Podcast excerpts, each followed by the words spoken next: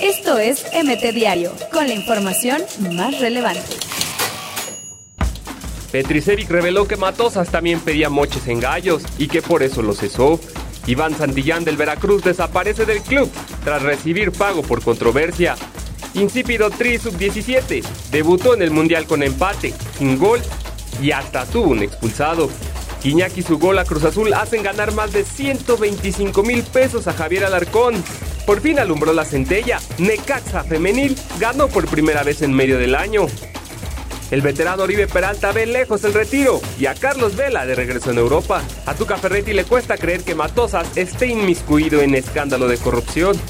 Estamos a muerte con él. El plantel de Chivas apuesta por la continuidad del flaco Tena. América al fin tiene a todo su arsenal extranjero y lo usará a puerta cerrada ante el San Luis. Esto es MT Diario, con la información más relevante.